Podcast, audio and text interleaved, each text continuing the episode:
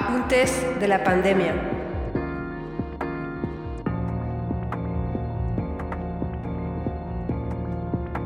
Hoy, como nunca antes, debido al encierro en casa para contener el avance del coronavirus, estamos expuestos a los intentos de los cibercriminales informáticos por extraer nuestros datos de nuestras computadoras y ser víctimas de fraudes. Conectados horas y horas a Internet con millones de usuarios primerizos, entre ellos menores de edad sin ningún reflejo de protección, se ha abierto un gran terreno para el delito a través del phishing o fraude con páginas falsas o el ransomware, que es el bloqueo de nuestro dispositivo y su desbloqueo a cambio de dinero. Unánimemente, las empresas de seguridad tecnológica nos advierten que están registrando una oleada sin precedente de ciberataques relacionados con coronavirus, de la que México por supuesto no se salva. ¿Cuál es el panorama y cómo nos podemos proteger? Consultamos a Pablo Gámez, experto en tecnologías sustentables y fundador de The Orange Institute, una consultoría y think tank con sede en Holanda. Hoy es 21 de abril, soy Marco Appel, bienvenidos.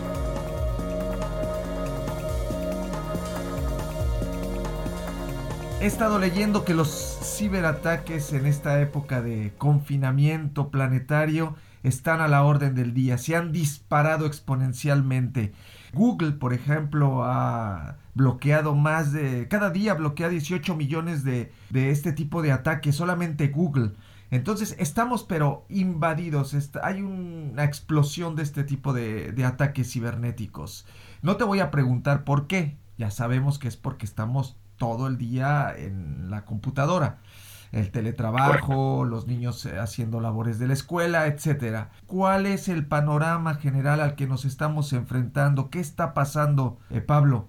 Primero, un saludo cordial y gracias nuevamente por la invitación a participar en este programa.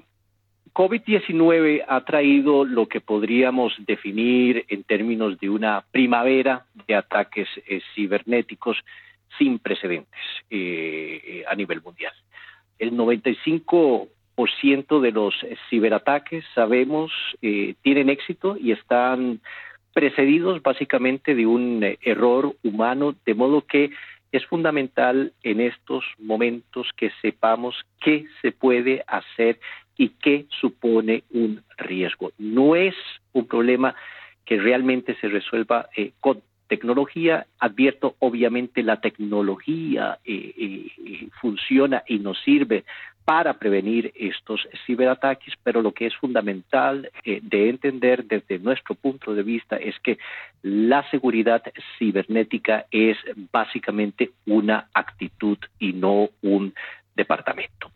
Si eh, vamos a los números, si nos concentramos efectivamente en los números, tú diste una introducción eh, respecto de Google, eh, y es sintomático efectivamente de esta primavera de ciberataques que está teniendo lugar a nivel, eh, a nivel mundial. Eh, si nos detenemos en los datos recolectados por la firma Carbon Black, que es una de las principales entes para llevar la fiscalización de los ciberataques a nivel mundial, entendemos entonces que, por ejemplo, ataques ransomware, eh, han aumentado en un promedio de 148% durante las últimas tres semanas, es decir, solamente en el periodo de marzo con respecto a febrero de este año. Eh, por otra parte, Microsoft señala que los hackers están aprovechando básicamente la totalidad de las brechas digitales entre sociedades y aquí aprovecho para decir que minutos atrás Microsoft empezó a ofrecer gratis eh, su servicio de alerta ante eh, ciberataques para organizaciones sanitarias, humanitarias y pro derechos humanos. Sin embargo, recuerda aquí que nada es gratis en el lenguaje de las grandes corporativas eh, digitales. Reuters informó hoy que los eh, ciberataques eh, a nivel mundial contra compañías, es decir, instituciones, han aumentado en más de un 50% y en el caso de México, eh, México figura como en América Latina y a nivel global como uno de los países más afectados en términos de ciberataques.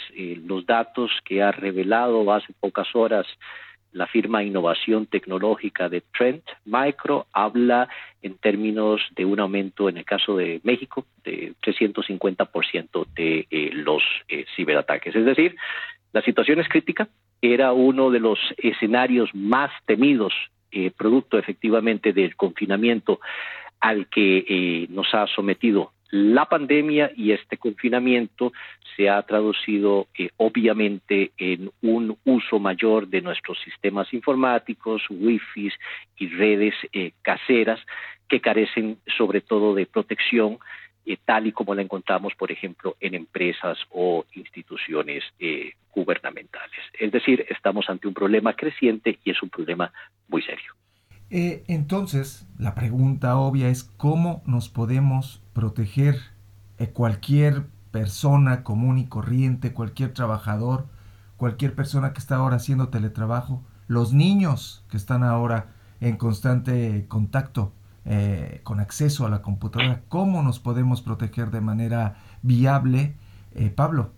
Esta es una pregunta fundamental porque eh, al mismo tiempo, eh, si bien los ciberataques están aumentando, al mismo tiempo nos dan una oportunidad para reforzar precisamente el conocimiento básico digital que necesitamos a nivel de sociedades es sumamente importante lo que acabas de anotar, es decir, los piratas eh, cibernéticos están utilizando sobre todo a los usuarios menores de edad, es decir, de 13 años para abajo, a los niños, como eh, una de las principales vías de intrusión en los ordenadores de las casas, pero eh, también en todo el ecosistema digital familiar que en este momento es operativo. Es decir, no estamos hablando solamente de ordenadores, estamos hablando de el Smart TV, estamos hablando de los eh, eh, de los artefactos, por ejemplo, de Google Home, de Siri y de Alexa. Pero la vía de los niños es una de las principales de intrusión para eh, acceder a la información de todos estos dispositivos que tenemos en, casa. Lo que es fundamental de reforzar en este momento es, primero, asegurarnos de tener actualizados eh, los antivirus en nuestros eh, sistemas de cómputo.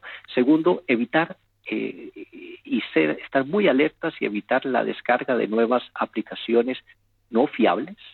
Y tercero, no hacer clic a todo lo que recibamos, eh, sobre todo a través, a través de email y WhatsApp.